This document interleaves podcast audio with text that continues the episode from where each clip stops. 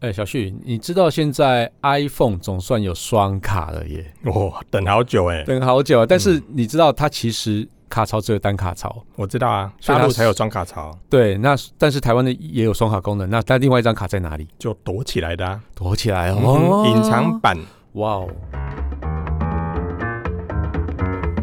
酷是风趣，享受生活品味；宅是专注，吹毛求疵，毫不妥协。科技酷宅 Kisplay 林小旭陪你一起玩玩科技，品味生活。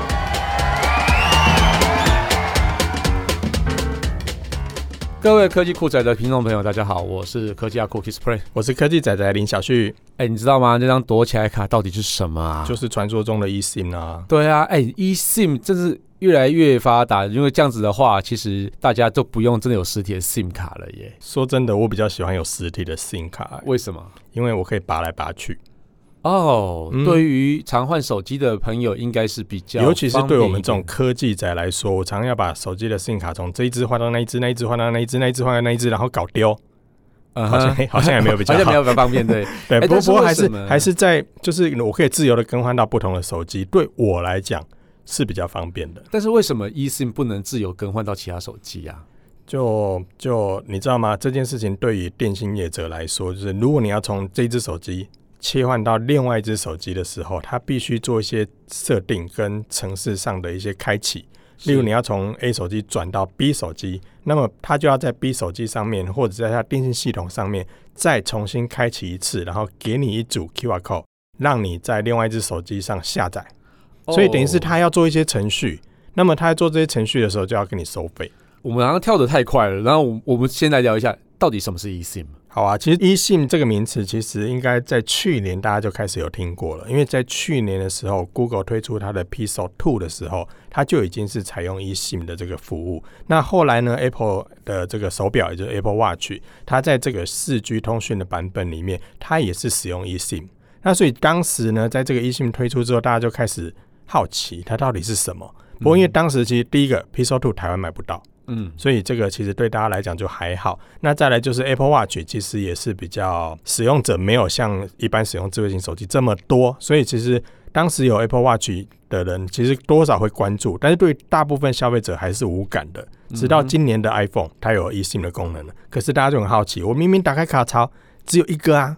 另外一个到底怎么用？当时其实很多人也在问，但是因为当时台湾的电信业者还没有开放这项服务，所以其实当时大家很想用，很想试，可是也不行。嗯然后等到终于开放之后呢，大家就开始呃犹豫了。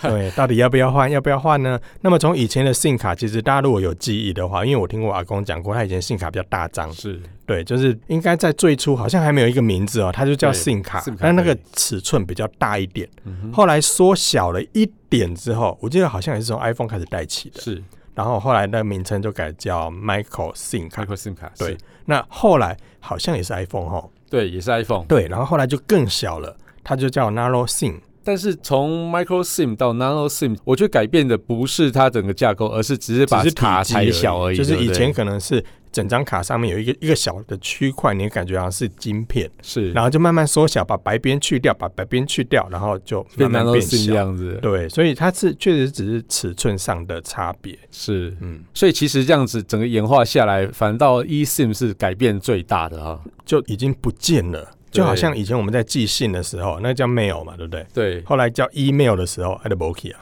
就电子化了。哦，好冷哦。嗯有点冷哦。对，但是 eSIM 这个服务的话，因为现在目前感觉像是在初期啦，是没我错我觉得我个人觉得有点像在推广期，因为毕竟不是每一只手机都有。嗯哼，对，所以其实对于现在很多消费者来说，可能也在观望我到底要不要去转换成 eSIM 这个服务。 你建议呢？我建议哦，如果你是真的像现在的 iPhone 10s、10s Max 跟 10R 这三个系列很贵嘛，对不对？买了之后不会马上换啊，嗯我应该会用个三五年吧，是那你就可以去申请这个 eSIM 的服务。了解，相对会比较方便一点啦，因为其实你申请了一信服务之后，相对就是把你手机上面那个卡槽空出来了，嗯对，所以你多一个空的卡槽，是那可以做什么呢？就是你可以插第二张信卡哼，，所以去旅游的时候就可以穿出上去吧，国的时候就可以。但其实 OK 一信在最初的服务推出的时候，其实它就是在针对旅游市场，它并不是在哎对取代没错主要的这个市场、欸。哎，对其实反而对我们来讲，我们现在可能会觉得它可以颠倒过来使用，就是我是空出一个卡槽，我的自由度更多。但其实它原始的设计目的是要让你可以自由的下载不同电信公司的服务。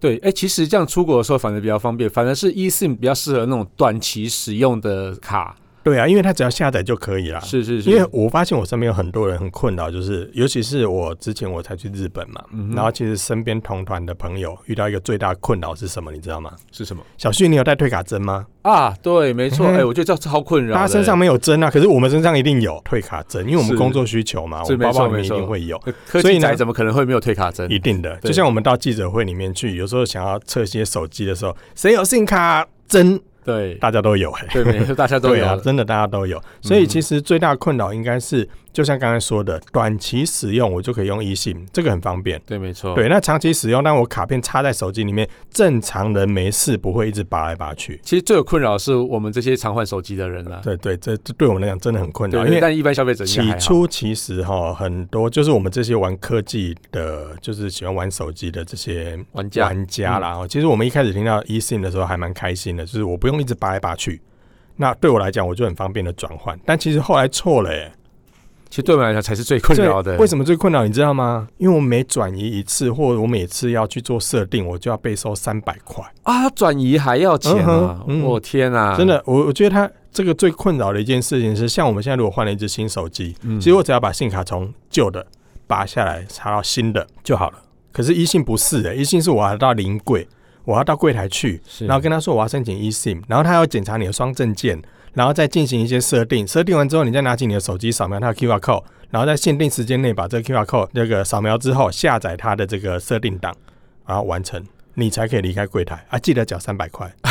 哎、我觉得对我来讲，不止只有付三百块这个问题，就是说我今天马上想要换手机，我还要跑一趟临柜，那时间一来一回，真的，你如果要撤下一只手机的时候，就真的会很麻烦。就所是以对我们来讲很困扰，但是我觉得对一般消费者也很困扰啊。你要是跑一趟门市，我是觉得，因为一般大众几乎在上班时间嘛，你要是跑跑这个门市，我觉得是一件很麻烦的一件哎事情。那这样门市的这个员工 loading 就会越来越大、哎但是有三百块啊，哎、也是哈， 所以啦，就有好有坏啦。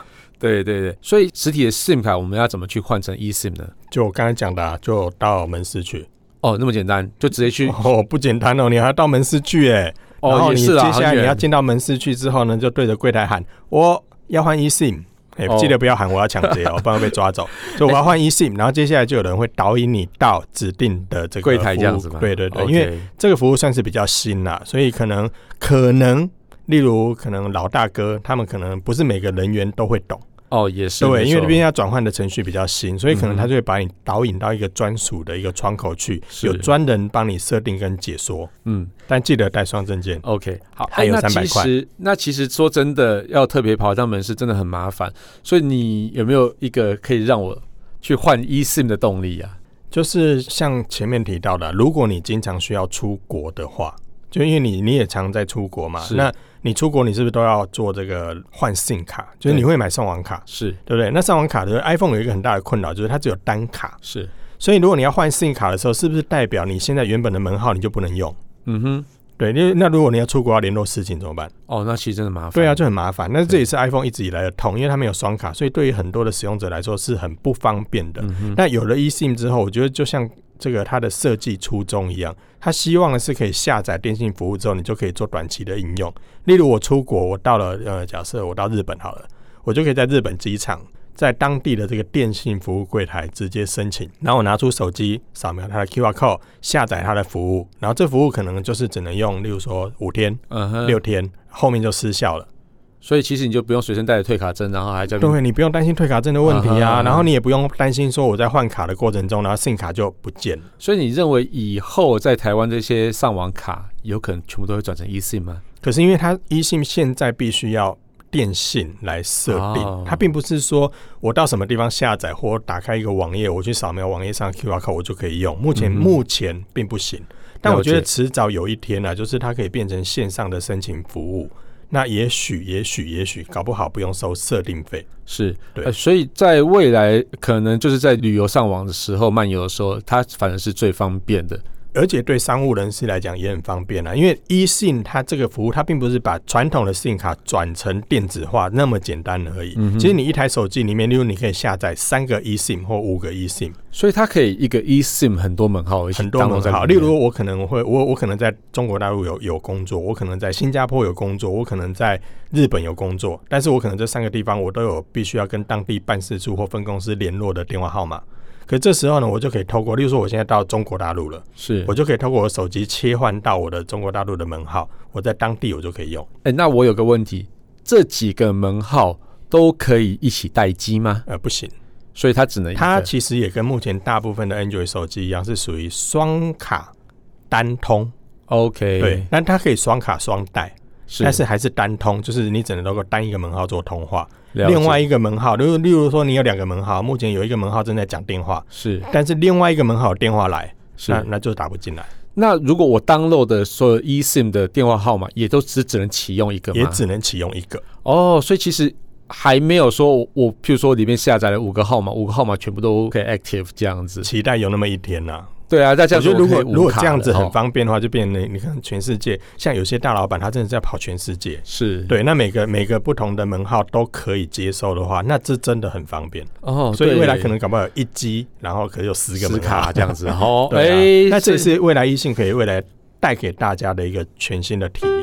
嗯好无聊哦。你看不见我，你看不见我。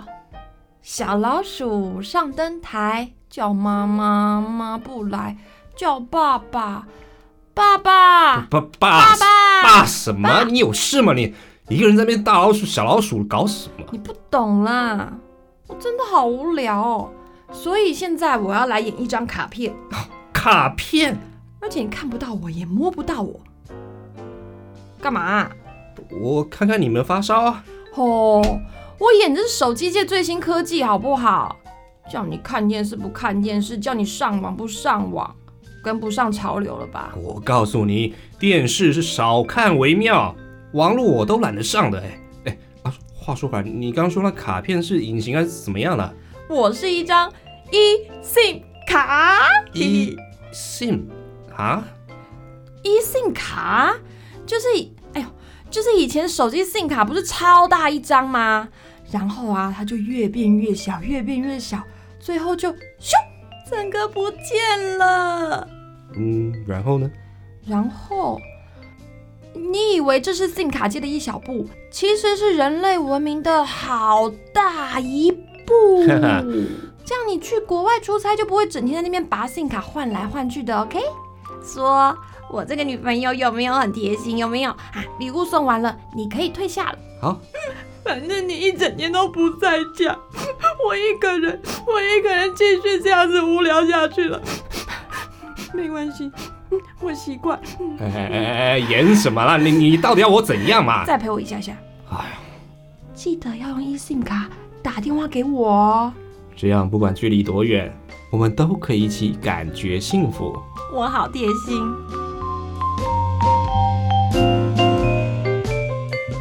那你觉得，呃，像如果没有真的未来没有 SIM 卡之后，那其实我们就不用退卡针了嘛？那是在外观设计上，对于手机上，是不是就这真的好看蛮多的？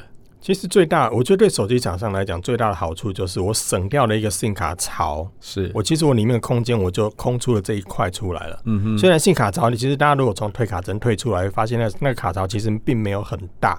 可是如果像现在我们看一些 Android 手机的话，它两个卡槽，其实那空间你看在手机里面可以做多少事情。嗯哼，所以它如果以后电子化之后，相对来讲空间可以有更多，可能那空间就可以多出一小块空间的，让电池变得更大。嗯哼，哦，那当然相对来讲，你也可以在这个机壳上面就少了一个开孔。对。对啊，那只是少一个洞，或者是少一个卡槽，其实你也不用担心防水的问题。哦，对，防水性就会变得对更好，啊，因为有些人真的防水手手机以为有，可是信卡没有盖好，啊，就也 GG 是，了。对，所以未来如果没有这个卡，空间是个好嗯处，防水也是个好处。当然，外面的机构来讲，你也就不用再多开一个孔。那这样，刚刚我们前面听到一些呃 eSIM 的一些困扰的点，然后也有一些 eSIM 的方便的点。那最后啊，在使用上，你有没有什么特别要提醒大家的？